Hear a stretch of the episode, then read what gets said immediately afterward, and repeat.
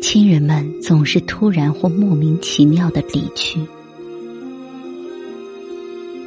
我避居温泉小镇每一个人都不认识每一个人都是我的亲人他们都不生不死。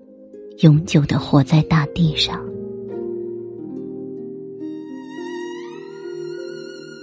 我每天和几棵香樟、一丛紫竹、广玉兰上数只飞鸟，过从甚密。离人类远了，离中心近了。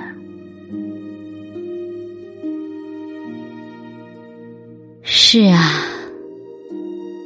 我已到了要熟悉天空和星辰的年龄了。是啊，尘世醒来，阳光一朵一朵簇拥在万物身边，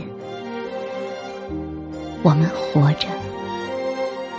好像永久。